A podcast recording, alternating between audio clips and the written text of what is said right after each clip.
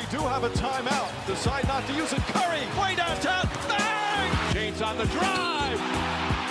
Anthony for three. Puts it in. Durant.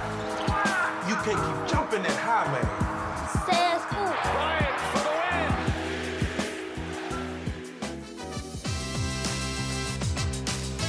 Dimanche soir, on était tranquillement installés dans notre lit et soudain, on a pris une énorme claque. Kyrie Irving transféré chez les Mavs. L'ancien meneur des Nets se rejoint la star Luka Doncic dans les rangs Dallas. Alors selon vous, ça passe ou ça casse? Eux sont passés à la trappe. Le All-Star Game a révélé les remplaçants à l'ouest et à l'est et certains gros noms ne figurent pas sur la liste. Lui, on n'est pas prêt d'oublier sa performance. Mardi dernier, Nando De Colo est devenu le meilleur marqueur de l'histoire des Coupes d'Europe. Le pensionnaire de Lasvel est entré dans l'histoire de la balle orange. Hype, épisode 16, saison 2. Nouvelle semaine hype, nouvelle émission hype avec un plateau fourni cette semaine. Installez-vous, on va parler de, de NBA à peu près pendant une heure ensemble avec un homme qui nous revient tout droit du Togo, bien habillé. Angelo, comment il va? Ça va absolument éclater au sol. Ça se voit. Aussi éclaté que les dodanes euh, sur la route de Lomé à Cotonou, mais tout va bien. Bon, ça s'est bien passé? Oui, c'était une très belle expérience humaine. Drills Euh, un peu, tu peux nous en parler quelques... Oui, très rapidement, c'est euh, Jean-Marc Aloumon qui est à l'origine de ce projet pour euh, développer euh, le, le basket 3-3 en Afrique, le basket de manière globale. hein. Mhm. Euh, c'est un promoteur d'événements 3-3 à la base euh, sur le territoire français, mais comme il est, euh, il est africain, il a aussi envie d'aider au développement. Donc moi, je suis le directeur technique depuis trois ans. J'ai été parrain pendant quelques années, puis j'ai pris, voilà, j'ai pris du gab, on va en dire. marche et, et tu continues.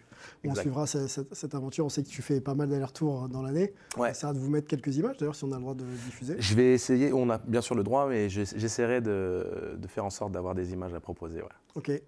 Un gars, une fille. Mélissa, sa deuxième de l'année avec nous, comment tu vas? Je vais très bien, merci. Très bien, prête à parler NBA avec nous? Toujours.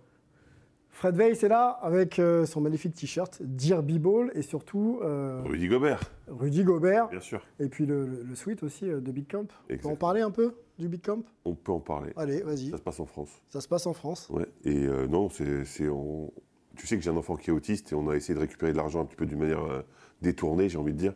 Et on a fait un compte basket. Donc on nous paye pour faire un compte basket et avec l'argent et les bénéfices, on investit dans, dans l'autisme. En gros, pour résumer. Très bien, très belle, très belle action. On suivra d'ailleurs les opérations ça, cet été, les camps Cet été, ouais. Ok, très bien. Il reste de la place, on peut s'inscrire. On peut bientôt s'inscrire. Je suis, en Ok. train- je suis en négociation parce que, comme vous le savez, tout a augmenté de façon considérable un peu partout. Mhm. Donc on est en train de négocier. Je suis en train de rencontrer les mairies pour que ça nous coûte un poil moins cher. Bon, au plaisir de mettre euh, ton action euh, en lumière, Fred. Et on va accueillir notre invité, notre premier invité de l'année 2023, photographe, réalisateur. Euh, Kevin Coulio est là avec nous. Comment tu vas? Bah, ça va très bien. Je crois que Merci en tout hein. cas de me recevoir. Réalisateur, photographe et auteur. Oui, on peut dire ça aussi. Ouais. Et shooter aussi. Et Et shooter. shooter, et Shooter. voilà. Et... Photographe. avec l'appareil Ouais. Voilà, quand on parle d'auteur, on parle de ses livres. Black, euh, Blacktop Momento, on en parlera d'ailleurs en fin d'émission avec toi. Il y a pas mal d'actu aussi euh, te concernant. Euh, on fera aussi le point un peu sur ce que tu as déjà fait, parce que la liste est longue, et notamment euh, quand on parle de, de création, on parle de, de shooting, de films documentaires. Pas mal de choses à raconter avec toi. On est Il content est de te dans recevoir. celui qui a fait le haut de Mélissa d'ailleurs. Ah. Franchement, eh, Réussi. magnifique. Ouais, mais c'est voilà, je suis multidisciplinaire comme on Bon, installe-toi, bienvenue. Et puis on va ouvrir notre première chronique ensemble, le French Corner. Let's go.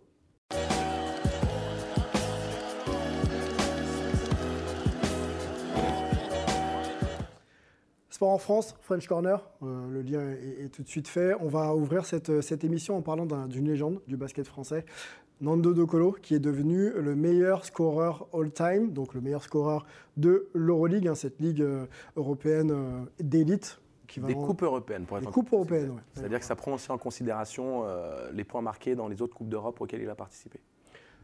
Le Retour, recoupe, le, le recoupe principalement quand il était à Valence. par exemple. Exact. Bien sûr. Merci de, la précision, messieurs. Euh, retour un petit peu sur la carrière de, de, de, Colo en chiffres. On va peut-être s'arrêter sur son palmarès déjà européen, euh, qui est euh, largement fourni. hein. vous le voyez, Euroleague gagné hein, en 2016 et 2019, Eurocoupe 2010. Il y a MVP de la saison d'Euroleague 2015-2016, MVP du Final Four en Euroleague 2015-2016. Donc grosse année 2015-2016 pour pour Nando De Colo est top marqueur donc, euh, de l'Euroleague en 2015-2016. Et donc, il dépasse un certain Nick Gallis, euh, que connaît bien ici euh, Angelo, euh, dans la liste des meilleurs scoreurs. Donc, vous voyez, hein, actuellement, 4917 points. Et donc, euh, Nick Gallis était à 4904. Dans cette liste de 5, il y a Vassi... Vassilis Panoulis. Merci, Vassilis Bill. Padulis, Dejan Bodiroga et puis Juan Carlos Navarro. Donc ça place un petit peu la performance de Nando, la longévité aussi euh, de la carrière de, de l'international français. Je me tourne vers un autre international français. Quand on parle de Nando De Colo et qu'on voit Nando De Colo tout en haut de cette liste, Monsieur Fred Weiss, est-ce que ça le place parmi les ou le meilleur joueur de l'histoire de cette ligue? Difficile, difficile de dire vraiment si c'est le meilleur joueur, mais c'est forcément un des meilleurs joueurs euh, de, de cette ligue. Je suis ravi surtout qu'on détrône deux Grecs.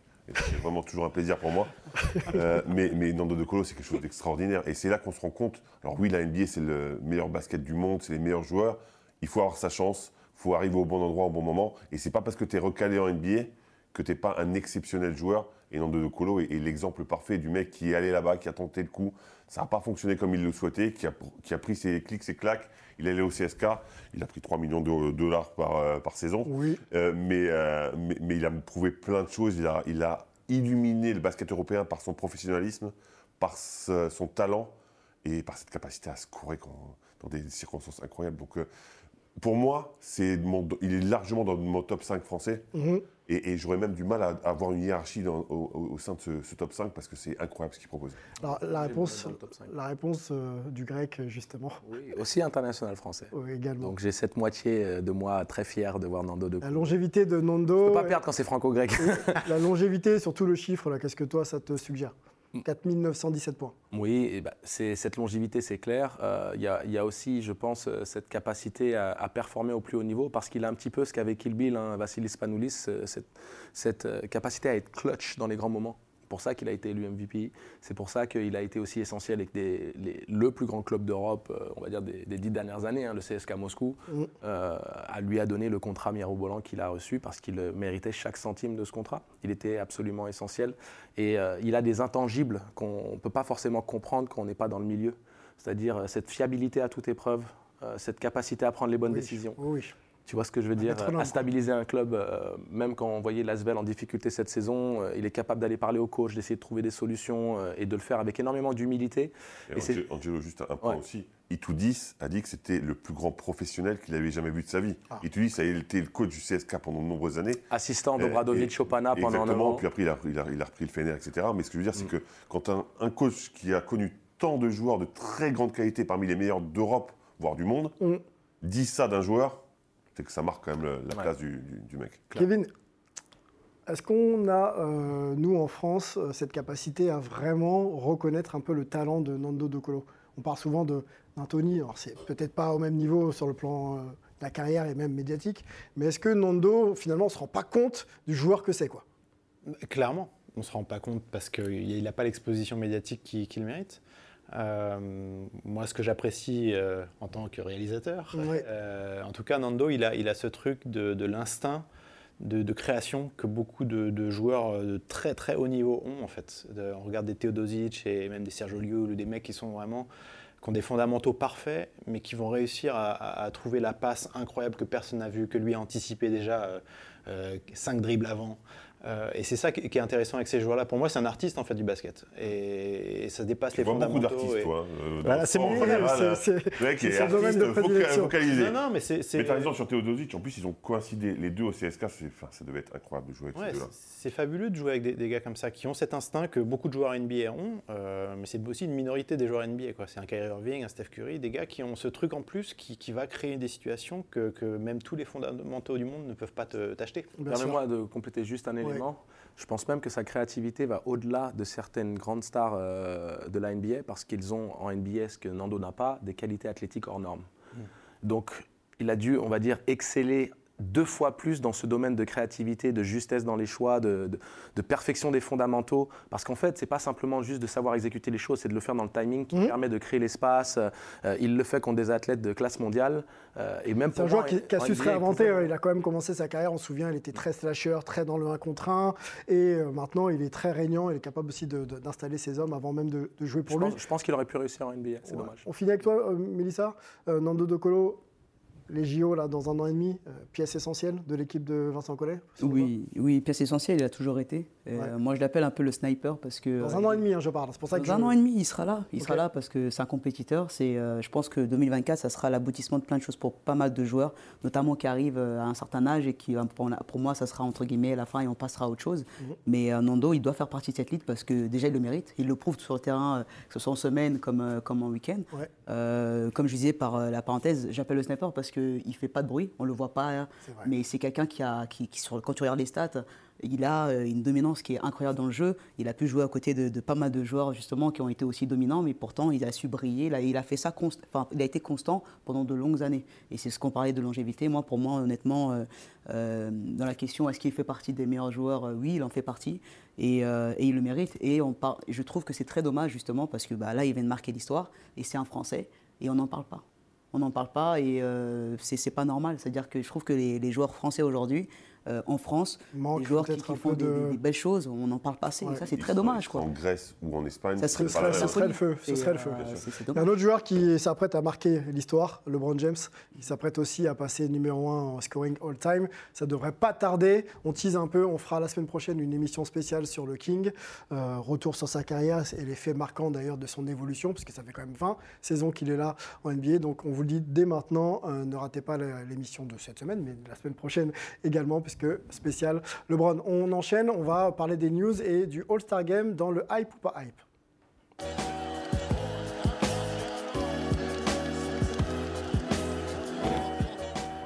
La semaine dernière, on vous annonçait les 5 de départ. Euh, Vous les connaissez, on ne va pas revenir dessus. Euh, étaient élus euh, jeudi dernier les remplaçants au All-Star Game.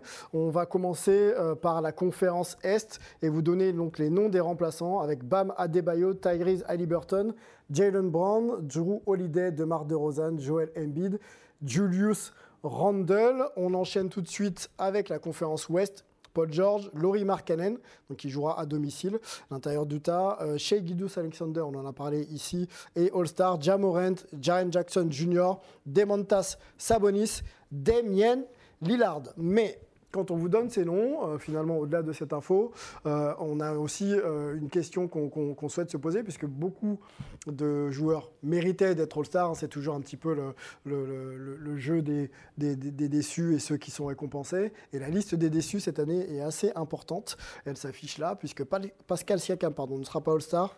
Jimmy Butler, James Harden, Jalen Brown, Trey Young, Darius Gartland, Anthony Edwards, Aaron Gordon, Anthony Davis, des Aaron Fox. Donc on pourrait, hein.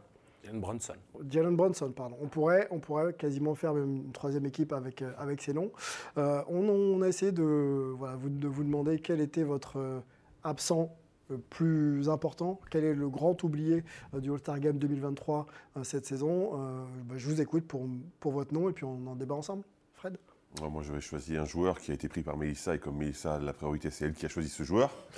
Donc, j'en ai choisi un deuxième. Ah, Raconte pas les coulisses. hein si, si, si, c'est important de dire la vérité. que j'avais D'accord. pas forcé. C'était pas mon Mais choix les- numéro un. On m'a imposé. Et comme, et comme Mélissa est bien plus jolie que moi, c'est plus facile de faire passer n'importe quelle pilule. Merci Bon, Fred. peu importe.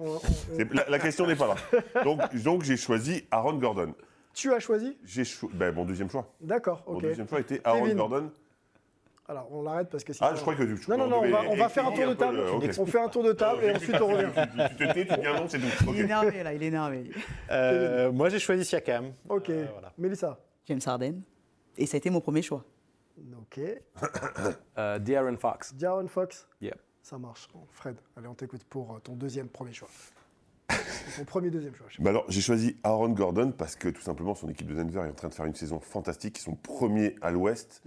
Et il n'y aura qu'un seul représentant de cette équipe de Denver qui est quand même assez fantastique euh, dans, à ce All-Star Game. Et qui, que, on a pris Jaron Jackson Jr., qui a deux problèmes pour moi. La première, il n'a pas joué assez de matchs. Il a euh, 12, euh, 10 matchs de moins que, Que Gordon. Mhm. pour des stats équivalentes. Et ils sont, bah, ils sont deuxièmes. Alors, ça se joue à peu, effectivement, etc. Sauf que ça me surprend de prendre deux mecs d'une équipe qui est deuxième et pas en prendre deux d'une équipe qui est première, alors que les stats, c'est sensiblement les mecs. Pour le, pour, pour le dire, 16.7 pour euh, Gordon, Oui. 16.6 pour Jackson. OK, Ok. 6.8 rebonds pour Gordon, 6.7 rebonds pour euh, Jaren Jackson. Du coup, les stats sont un poil meilleurs. Alors, ça ne joue pas à ça, mais pour moi, le classement aurait dû euh, influer.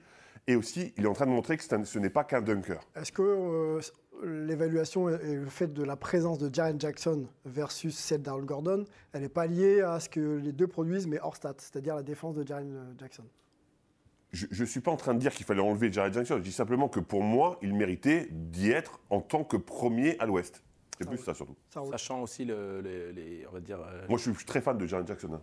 Bah, Ouais, les- passant. les mini-scandales de ces deux concours de dunk euh, perdus, où pour la grande majorité des gens, c'est lui qui aurait dû gagner, en tout cas au moins un des deux. Donc, euh, quelque part, c'est un nouveau coup de poignard euh, dans, dans le cœur de Gordon qui doit se dire quand même que ça commence. Bon, il avait un peu réclamé sa sélection. Il a dit Moi, je fais le concours de dunk si je suis All-Star. Bon, je ne sais pas si c'est des choses qui, qui se font. Bref, bref, bref, bref. Darren Fox. Oh, je vais aller très vite. Hein. De'Aaron Fox, c'est surtout euh, extrêmement plaisant de revoir les Kings produire du jeu à la Kings. Mais il n'est pas All-Star. hein. Tout à fait. Il n'est pas All-Star, Mm. mais ça fait plaisir de voir les Kings euh, reproposer euh, le jeu californien qui a fait leur renommée euh, durant les années 2000. Et euh, ils sont, pour moi, Sabonis et De'Aaron Fox sont absolument indissociables parce que Sabonis est un poseur d'écran exceptionnel dont se délecte absolument euh, De'Aaron Fox qui, lui, régale Sabonis en retour. Ils se nourrissent, on va Qui dire, des deux compétences. méritait le plus d'être All-Star que, que Sabonis ait une production statistique au-dessus, parce qu'il est peut-être plus complet, avec un volume de jeu plus important, et que ce soit de toute manière lui l'option numéro un de cette équipe, valide complètement le fait que lui il soit, euh, il soit comment dire, All-Star. Mais on parle des grands absents. Euh, Un joueur qui était tout à fait méritant, et, et je pense encore plus avec la troisième place à l'ouest des Kings, qu'on n'attendait pas du tout.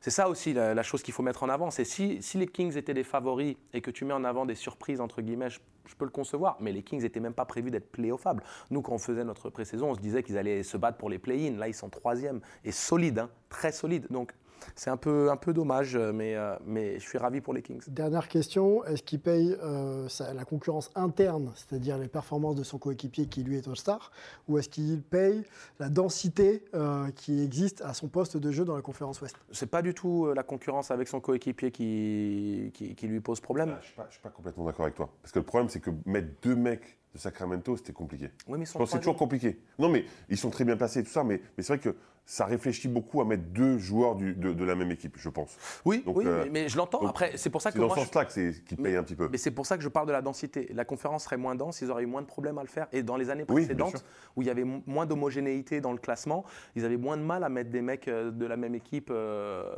au- en sélection All-Star. Mhm. Parce qu'il y avait quand même une vraie différence entre les 5 6e et, et consorts et le, et le, le- le quintet de tête. Mélissa, James Harden n'est pas All-Star.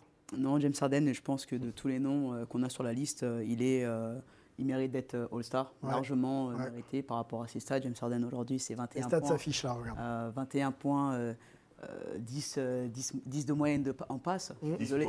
Enfin, 10 moi, j'avais travaillé, hein, mais bon. Dis- mais, mais je croyais qu'elle l'avait écrit en il est, il est- Je l'avais écrit en plus. Je ne sais pas ce qui se passe. Écoute pas, Mélissa. Non, non, non, mais. euh, Enchaîne. On, se- Euh, on se passe de. On se C'est passe ça, on se de passe moyenne. de, de moyenne. Enfin, je veux dire, aujourd'hui, euh, James Harden n'est plus bien classé euh, au, niveau, euh, au niveau classement général. Enfin, on passe à côté de James Harden et je trouve que là, c'était totalement injustifié. S'il y en a bien un qui mérite aujourd'hui d'être euh, sur cette liste-là, Ouais. pour le jeu qu'il est en train de produire, pour, euh, parce que pareil, on se posait la question s'il était compatible avec, euh, avec Embiid. Il est en train de prouver à tout le monde que oui, c'était compatible. Oui, il peut jouer avec d'autres grands superstars à côté et continuer à avoir des stats comme il l'a toujours fait.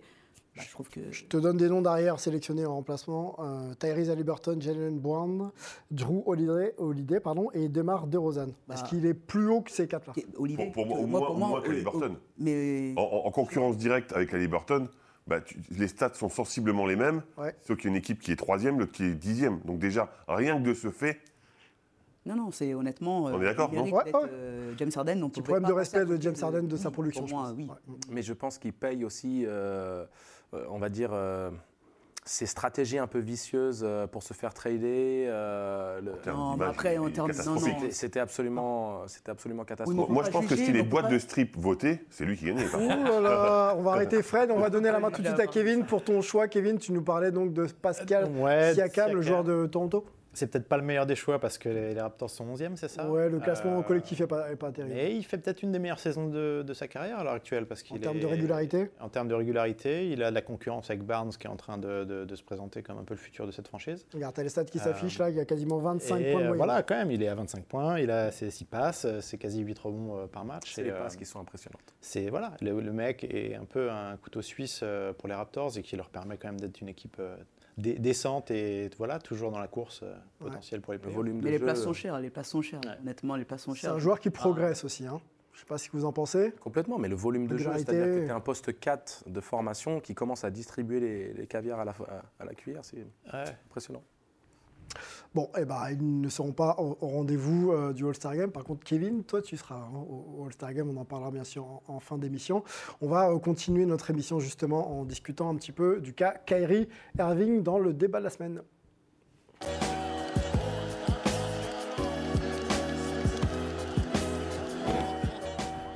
Et pour lancer ce débat, on va accueillir euh, nos deux experts, spécialistes, journalistes américains. Vous les connaissez. Antoine est de retour parmi nous en 2023. Il a suivi bien sûr les Nets et le cas Kyrie. On va en parler avec toi, Antoine. Salut. Salut, salut, comment ça roule? Ça va, merci. Euh, Melvin aussi est là, euh, côté conférence Ouest, pour analyser un petit peu la situation des Mavs et savoir un peu comment cette équipe va se situer avec l'arrivée de Kyrie. Salut Melo. Salut Sylvain, salut à tous. Salut. On commence par, euh, Antoine. Antoine, euh, redonne-nous un petit peu euh, les faits. Alors, pour ceux qui le découvrent, Kyrie Irving n'est plus un joueur de- des Nets de Brooklyn.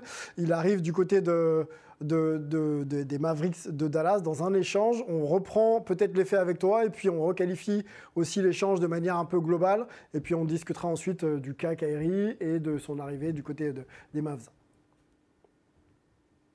Ok, ok, bah écoutez, on a eu un petit peu une bombe à Brooklyn euh, la semaine dernière, puisque Kyrie Irving jouait très bien, euh, surtout que Kevin Durant euh, était blessé, donc euh, voilà, il avait vraiment le volume pour produire et il faisait du carré. On avait l'impression que tout allait bien, il n'y avait pas d'histoire, de théorie du complot ou de terre plate ou de quoi que ce soit.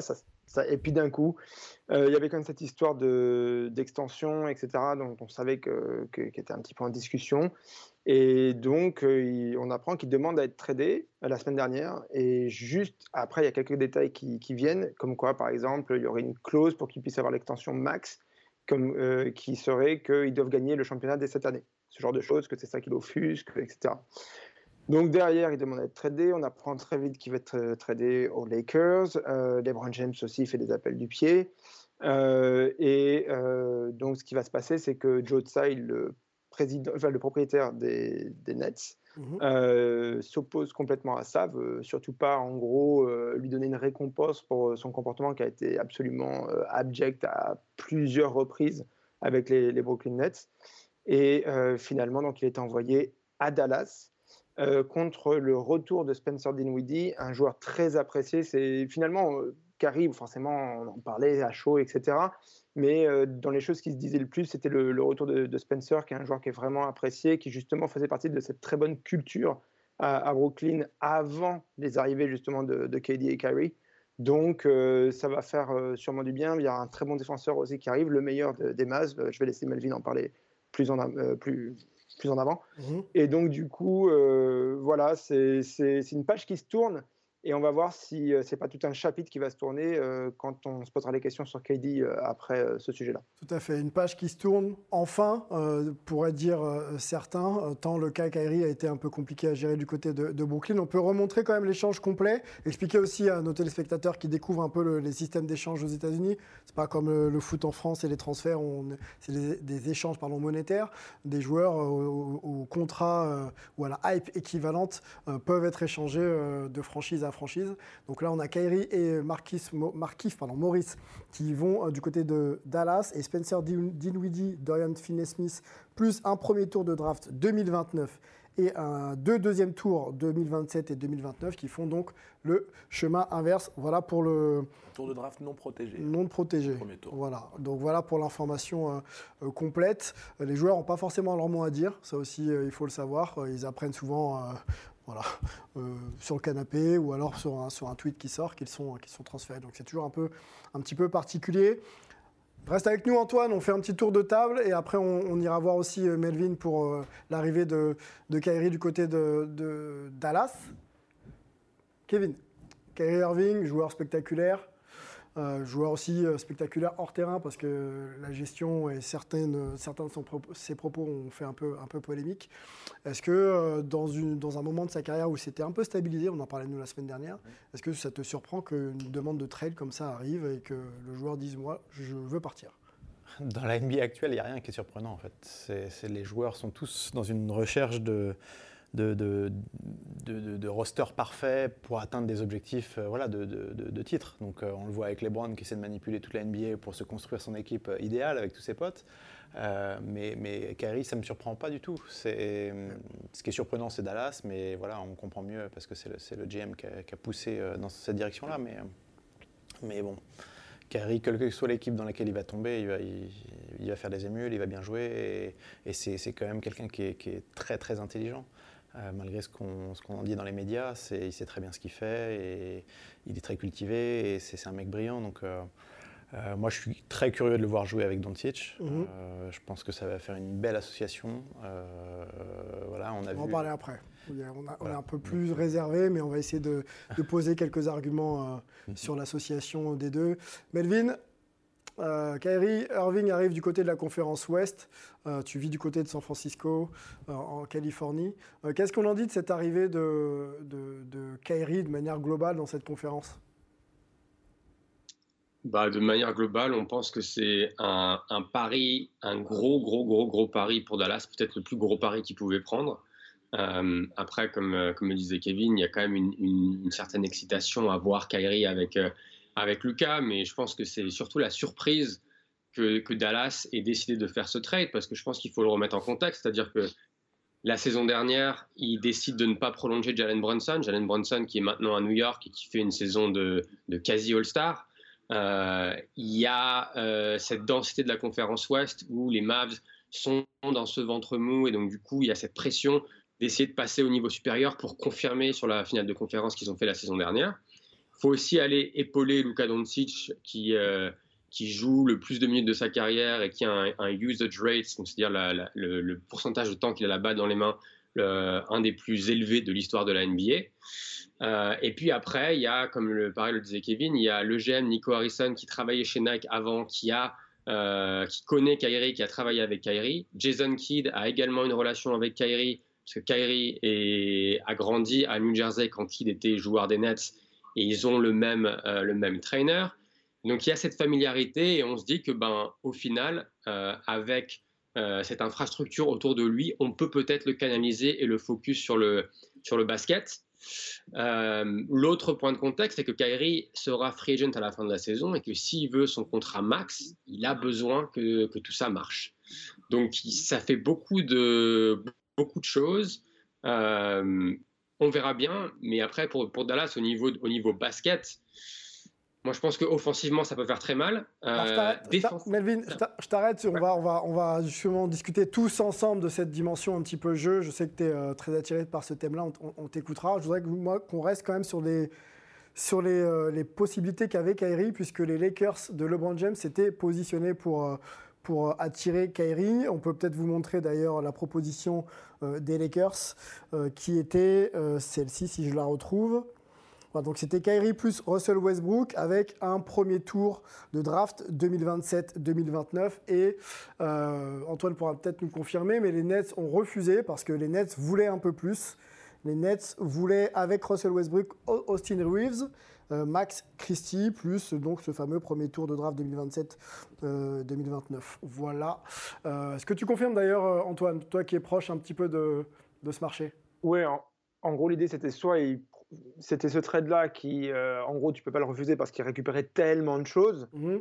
et donc là, ça passait la pilule de laisser faire carrière un petit peu ce qu'il voulait, d'aller, après avoir pourri les Nets pendant trois ans, même s'il a apporté plein de choses aussi, hein, je suis d'accord, et qu'il est super à regarder sur le terrain, c'est un des joueurs qu'on a vraiment envie de voir jouer sur un parquet. Mais il y a quand même tout ce qui se passe à côté aussi. Euh, et voilà, donc soit il y avait ça, mais qui était quasiment euh, demandé euh, l'impossible, quoi. soit sinon, de toute façon, c'était opposition de principe. Quoi. Tu ne te comportes pas comme quelqu'un qui, nous oblige à faire ce que toi tu veux et nous, on fait comment pour gérer une franchise? Parce que que les joueurs gèrent leur carrière, très bien, et il y, a beaucoup de choses positives là-dedans. Mais à un moment, si c'est au prix que les franchises ne peuvent plus gérer leur propre direction, on va où? Nous, en tant que fans de basket, qui voulons voir des choses se construire, pas juste des moments de brillance comme si, par-ci par-là. Bah voilà, moi c'est tout ce que j'ai à dire là-dessus. Ça marche. Un mot, avec Pelvin et ensuite euh, on avance dans le débat et notamment l'association des deux stars. Ouais, je pense qu'il faut quand même garder le contexte de Brooklyn en tête, c'est-à-dire que oui, tu veux trader Kyrie Irving, mais tu dois aussi euh, rester compétitif pour ne pas que Kevin Durant demande un trade également. Alors, je ne pense pas qu'il va le demander là dans les, deux jours qui arrivent avant la, trade deadline, mais du coup, le package des Lakers, il euh, n'y a, y a aucun joueur qui peut aider les Nets maintenant. Donc, au final, quand tu regardes les offres, la meilleure offre pour le contexte actuel de Brooklyn, c'était de loin celle de Dallas. On avance. Euh, on a maintenant les trades complets, les échanges, on vient de vous les présenter. quelle équipe, quelle franchise, pardon, remporte, euh, on va dire, la victoire, entre guillemets. Winner, loser. Les Mavs se sont renforcés ou les Nets ont fait le meilleur move? Alors, au niveau du move, euh, c'est clairement les Mavs. Euh, excusez-moi, c'est clairement les Nets qui profitent. C'est les Mavs qui prennent le plus gros risque. moi, ce qui me chagrine un petit peu, c'est que Kyrie n'est pas emmené au bout ce qu'avait montré Brooklyn. Là, Kevin Durant est blessé, mais on sentait vraiment que Brooklyn était capable d'aller au bout potentiellement. C'était un des vrais candidats légitimes d'aller euh, gagner le titre, d'aller en finale NBA. À l'Est, quand ils étaient en train de rouler, là, quand ils étaient deuxième à l'Est. Vous vous souvenez pas? Ah, tout le monde est.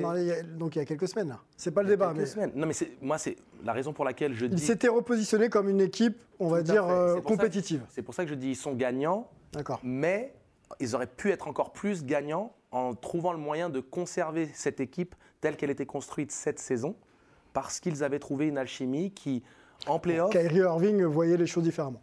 Tout à fait. Mais donc, sur papier, mm. avec la volonté de Kyrie de partir, pour moi, c'est les Nets qui gagnent. Fred, qui gagne euh, Pour moi, il n'y a ni gagnant ni perdant.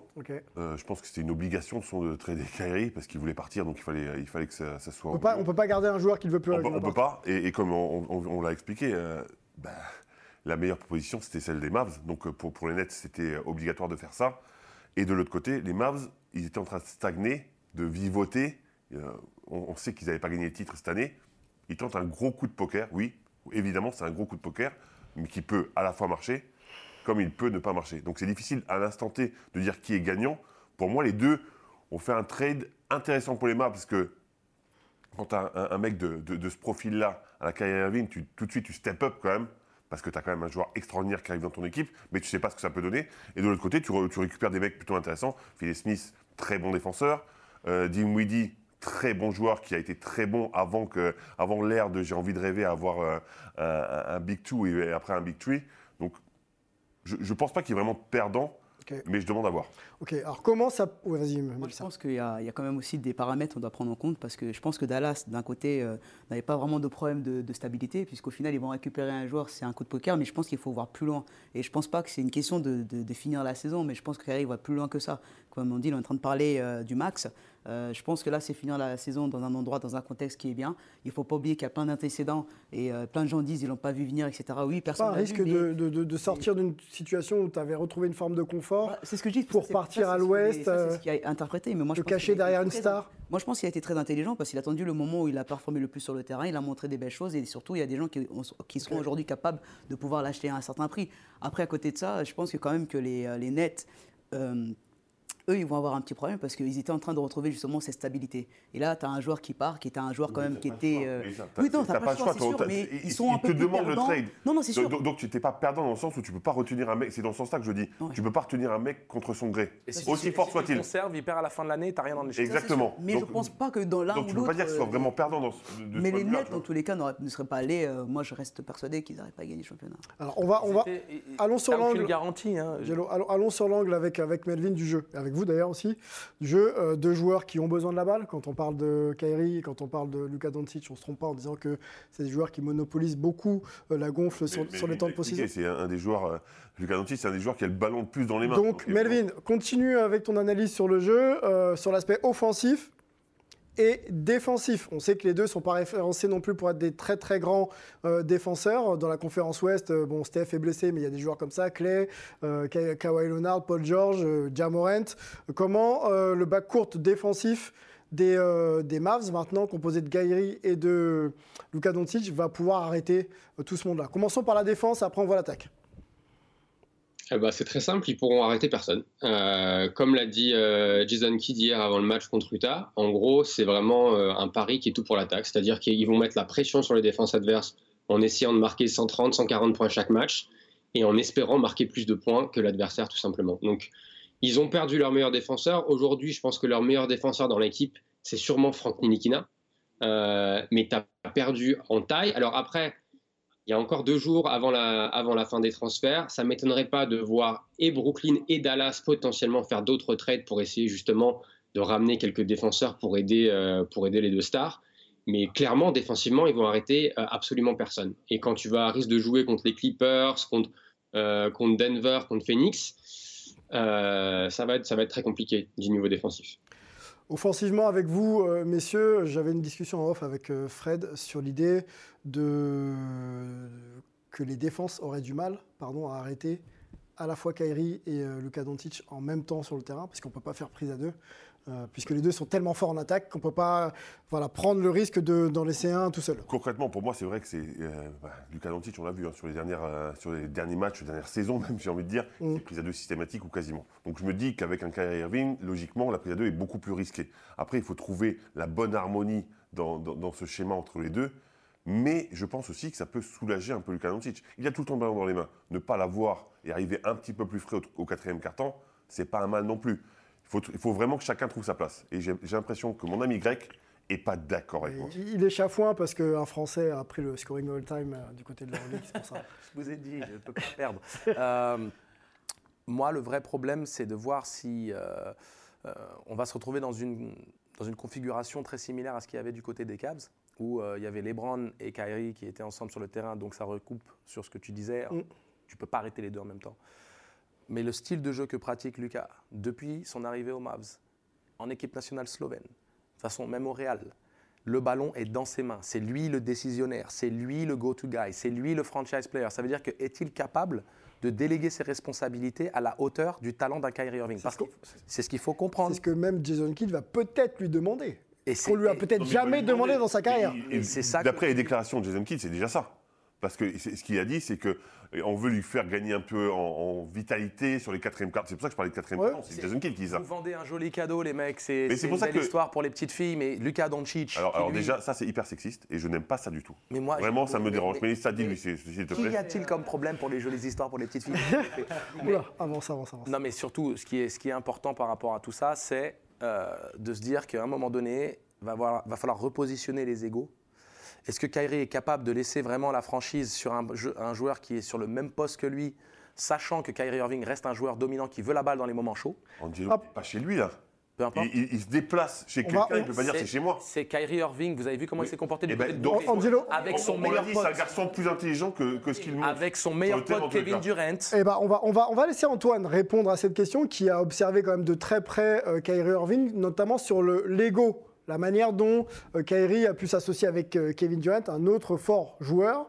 Là, pour le, pour, pour le, pour le coup, ça s'est plutôt bien passé. Je ne sais même pas le C'est dire. son en fait. meilleur pote. Ont- Bref, en tout cas, ils, beaucoup, étaient ils ont amis. pas beaucoup par joué Comment, comment l'ego, Antoine Ah, parce Pep, pep, LeBron, ça s'est bien messieurs, passé. Messieurs, dames, messieurs, dames, messieurs, dames. Il- Messieurs, dames, un gars, une fille Comment, euh, Antoine, l'ego de Kyrie peut s'adapter à celui de Lucas, selon toi? Euh, alors, moi, Kyrie, je l'ai suivi depuis le lycée. Je l'ai couvert au McDo All-American à l'époque. Je ne sais toujours pas qui c'est. C'est c'est un- pas une personnalité que tu peux cerner. Tu vois ce que je veux dire? Oui. Donc, euh, je suis, je suis pas sûr que Kevin Durant, avec qui il était très proche, qu'ils se sont rapprochés et tout, euh, puisse le- beaucoup le cerner non plus. Certainement, il n'a pas su le cadrer. Donc, euh, je vais pas sortir là une boule de cristal, euh, tomber dans cette théorie à lui et balancer dans tous les sens. On va voir. On va voir ce qui va se passer. Mhm. Par contre, sur le terrain, euh, Kyrie Irving, on sait qu'il peut jouer avec ou sans le ballon au final, puisque euh, quand il y avait James Harden, Kevin Durant et Kyrie Irving sur le même terrain, bah, c'était inarrêtable. Kyrie n'avait pas besoin d'avoir le ballon très longtemps. C'est un joueur qui peut être explosif et décisif, incisif en une, deux secondes, faire une différence. Donc il n'y a pas de, de souci, à mon avis, de, de son côté à lui, purement sur le terrain, de pouvoir euh, performer sans euh, avoir énormément la gonfle. Il faut aussi savoir que dès que Lucas sort du terrain, il n'y a plus personne au Mavs ça devient une équipe absolument horrible, même si c'est une super attaque, bah, une fois qu'il n'est plus là, elle n'est plus du tout. Donc bah, ça va être bien, il aura plein de, temps de jeu où Lucas va se reposer. ce qui est bien tout ça pour manger la saison, aller dans les playoffs. Par contre, c'est là où on disait il va falloir rajouter du monde autour. Parce que oui, c'est inarrêtable ce duo-là en saison, quand tu les joues une fois, un soir. Quand tu vas les avoir sur une série de 7 matchs, au bout d'un moment, il y a des coachs un peu costauds avec des, vrais effectifs, etc., qui, à mon avis, trouveront des moyens de les stopper sur une série de 7 matchs. Allez, là, c'est la réponse d'Angelo pour conclure ce débat. Euh, James, Durant et Irving, ils ont joué combien de matchs ensemble? Euh, C'est pas le problème. Tu sais très bien que même si c'est small sample size, à un moment, euh, c'était quand même absolument inarrêtable, historique, que ce soit le high test ou les stats ou autre. Tu, tu, tu voyais une, armada euh, complètement. C'est dans la difficulté qu'on voit les gens, euh, Antoine. C'est dans la difficulté qu'on voit les gens. Et, mais il faut, il faut qu'on revienne aussi sur l'épisode des Cavs. Euh, LeBron James et Kyrie Irving, ils ont trouvé leur place éventuellement et ils ont obtenu ce titre, mais il y a eu des difficultés, justement avec le leadership de LeBron. Ça, c'est documenté. C'est même pas possible de remettre ça en question. Que, que Kyrie ait réussi à prendre le pli et qu'il ait autorisé LeBron à, entre guillemets, être le, big bro. Mais, euh, souviens-toi. On parle d'alchimie. C'est pour, ça que je, pour ça que je dis qu'il faut trouver l'alchimie. Mais moi, je suis persuadé, et je, rejoins nos deux Américains, que ce mec est assez intelligent, assez bon basketteur pour, quand il est avec Lucas, jouer sans ballon, et quand Lucas n'est pas là, être le leader de l'équipe parce qu'effectivement c'est très pauvre quand enfin c'est pauvre quand il n'est pas là. Si Kyrie ne signe, signe pas au Mavs, euh, Sylvain. On va on va observer de toute façon son arrivée. Là il est déjà du côté de Dallas. Euh, il devrait pouvoir commencer très très rapidement. Je peux pas te donner la main Mélissa parce qu'on a plus a malheureusement plus de temps. Je sais que Melo par contre lui voulait conclure. Il était un petit peu avant. C'est pour ça que je vais le, vais le laisser conclure. Melo. Yes. Hello. Favoritisme ici. Euh, non, mais moi, sur, ça, je pense que je suis pas d'accord avec Angelo. Oui, forcément, il y, a eu, il, y a, il, y aura du travail à faire pour que ça marche, mais Kyrie a une track record de, de bien jouer avec d'autres stars. Il l'a fait avec LeBron. Mhm. Ils ont gagné un titre, ils ont dominé la conférence S pendant des années. Ça s'est mal, ça s'est mal terminé, certes, et c'était un Kyrie qui était beaucoup plus jeune, qui avait peut-être d'autres envies également. Avec KD, quand ils sont ensemble sur le terrain, ça s'est bien passé. Tu prenais l'exemple du début de saison où tu aurais voulu les voir euh, donc ça s'est bien passé. Donc moi, j'ai aucun problème sur le, sur, sur l'aspect offensif. Après, je sais pas si on a le temps de parler de KD. Non, on va s'arrêter là. On va s'arrêter là. On va observer surtout l'arrivée de, de, de, Kyrie Irving du côté des, Mavs. Et une fois qu'il aura euh, une dizaine de matchs à son actif, on pourra juger effectivement de l'association des deux. Le retour de Kevin Durant, on ne sait pas si on a une date d'ailleurs. Et puis on verra aussi quand même les Nets. On en a très peu parlé. Euh, voir les Nets s'adapter à leur nouveau roster et voir s'ils peuvent continuer un petit peu à être. Thomas qui vient de sortir quand même deux matchs à plus de 44 Ils ont l'air d'avoir, ils ont l'air d'avoir des, outils effectivement dans, la mallette, euh, nos amis Suns. On va euh, s'arrêter là pour ce débat et puis on va parler surtout culture euh, basket et culture même globale dans l'ITV décalé.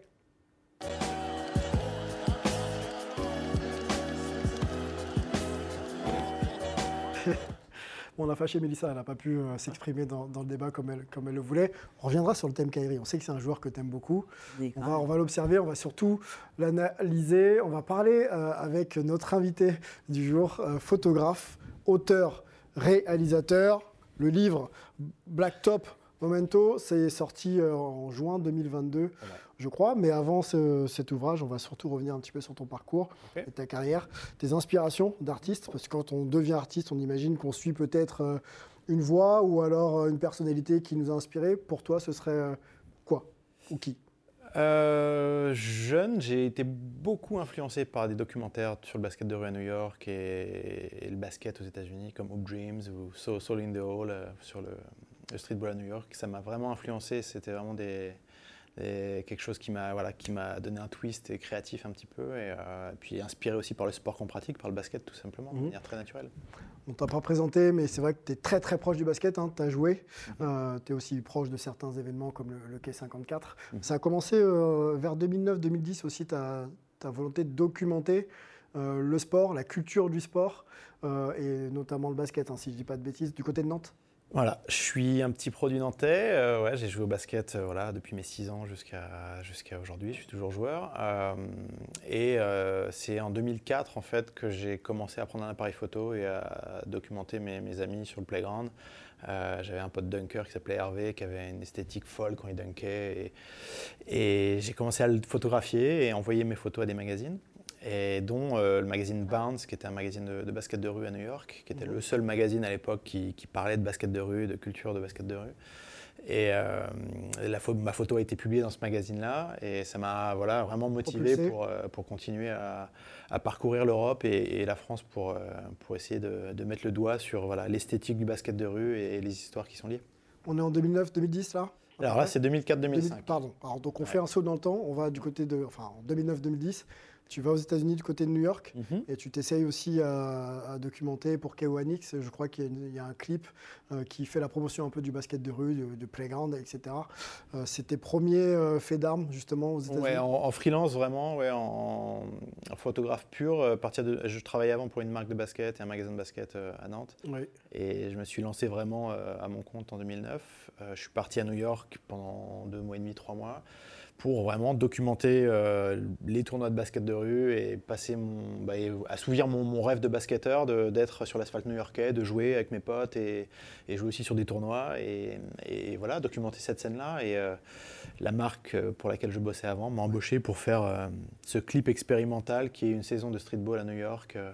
Euh, voilà, et c'est un, un petit clip qui a eu un pas mal de succès après sur, sur Internet. ouais. Est-ce que c'est la, la genèse du projet qui va suivre, Mhm. Do It in the Park, avec euh, Bobito Garcia notamment? Est-ce que ça part de là? Est-ce que tu peux nous raconter comment ce projet est venu un petit peu euh, à, à être construit, et notamment avec Bobito? Mhm. Alors ma relation avec Bobito elle date de 2000, euh, 2004-2005 quand D'accord, il y avait ok. ce magazine Bounce. Euh, et euh, moi j'ai entre 2004 et 2010 j'allais à New York de manière régulière pour, euh, voilà, pour documenter ce monde-là.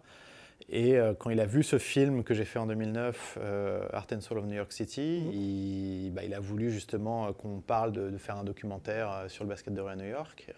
Et il m'a invité chez lui l'été d'après. Et je suis resté ouais, trois mois à dormir sur son canapé. euh, J'ai acheté un vélo. Et puis pendant, pendant les trois mois, on a sillonné, euh, sillonné les cinq quartiers de New York. euh, on a fait euh, 181 de basket, euh, interviewé 60 personnes, dont Dr. J, Kenny Smith, Kenny Anderson, Pee Wee Kirkland, On a toutes les- quelques images d'ailleurs. hein. toutes les légendes du, du basket de rue new-yorkaise, mais aussi les, bah, les, les légendes de tous les jours, en fait, les amateurs qui, qui arpentent ces terrains de, du lever de soleil au coucher de soleil. Toute la communauté pour, autour. voilà, pour essayer de comprendre bah, ce que ça signifie dans leur vie, en fait. C'était il y a près de 10 ans maintenant. Il y a 10 ans. fait, euh, film qui a été fait, euh, primé d'ailleurs dans pas mal de festivals, qui a fait aussi le, le tour du monde. Là, vous fêtez euh, les 10 ans de la sortie du, Mhm. du documentaire. Je crois savoir qu'il y a peut-être un événement autour de cette. euh, Ouais, on essaie 10 de monter. Bah alors, euh, je fais une expo moi avec euh, Parks and Recreation à Central Park. Donc Parks and Recreation, c'est l'entité qui, qui gère les, les- les- les parcs publics de New York, donc les terrains de basket euh, de New York. Et je fais une exposition photo euh, bah, autour de mon livre en, en juin pendant quelques mois. Et on va faire une projection du film pour célébrer les 10 ans dans Central Park. Ok. Nice. Ouais. Rendez-vous à, à Central Park. Question pour euh, Kevin? Oui, j'ai une question parce que euh, j'aimerais. euh, il, il représente, euh, pour le côtoyer un petit peu aujourd'hui, il représente euh, un, un message fort pour euh, toutes les personnes, entre guillemets, ces jeunes générations, qui est. euh, il a fait de, il a, il a fait de, de- de sa passion un. Aujourd'hui un métier. Ouais. Et euh, il a envie.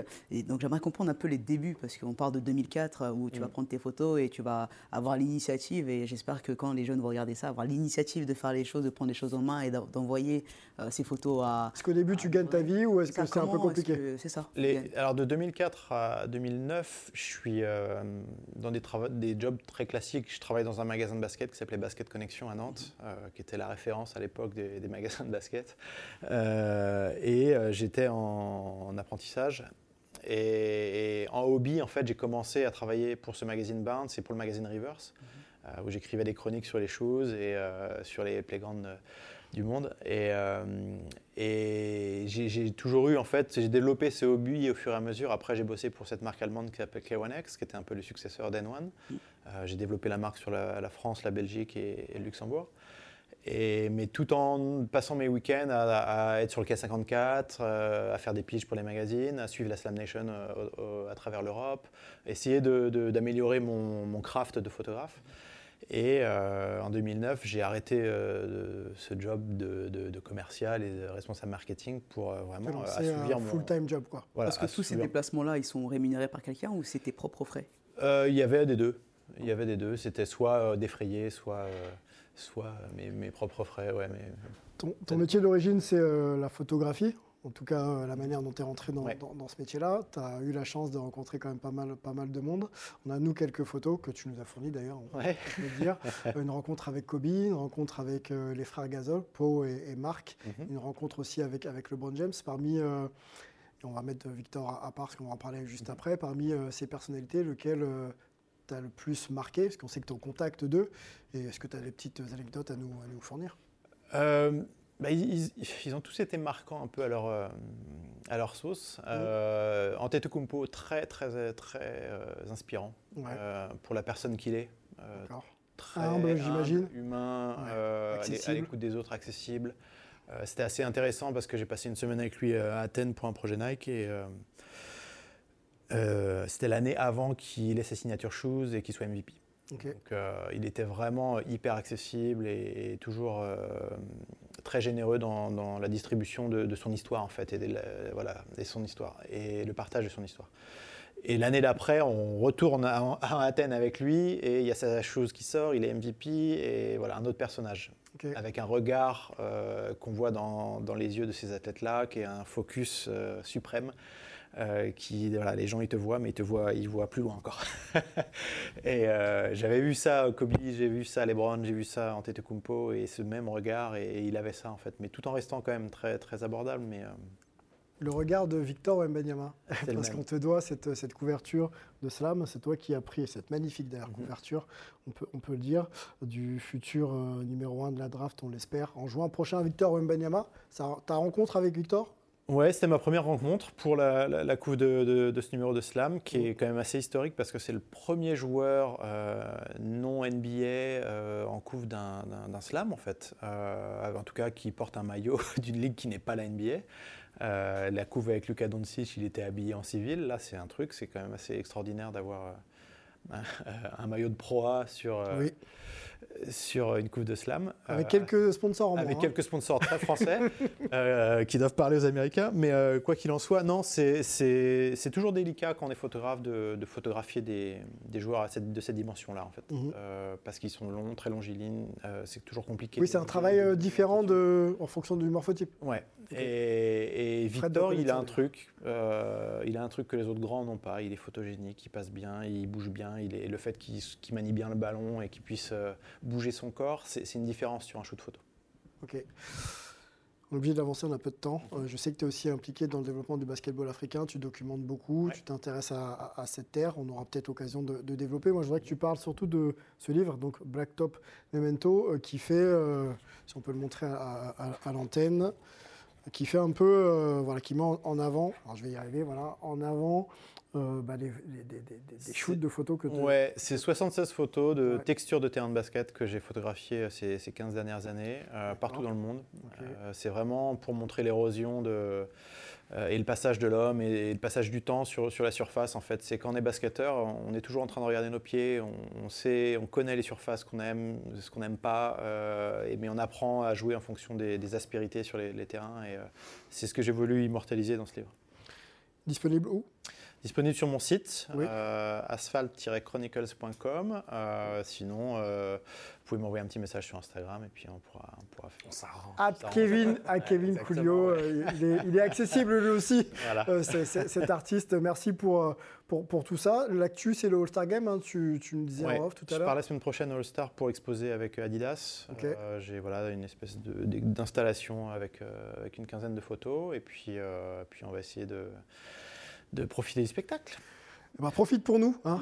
On essaiera de suivre à travers tes, tes stories Insta euh, ton, ton aventure. Félicitations pour tout ce parcours. On espère que ça continuera euh, en 2023 et après. On te remercie pour avoir été hype aujourd'hui avec nous. On va remercier Fred également avec son beau t-shirt et son beau sourire. Fred, hein, on aime bien ça. Merci pour euh, la présence d'Angelo. Merci Mélissa. Merci nos Skype, nos deux experts du côté des États-Unis, Melvin et Antoine. On se retrouve la semaine prochaine pour une nouvelle semaine hype. À bientôt. Ciao.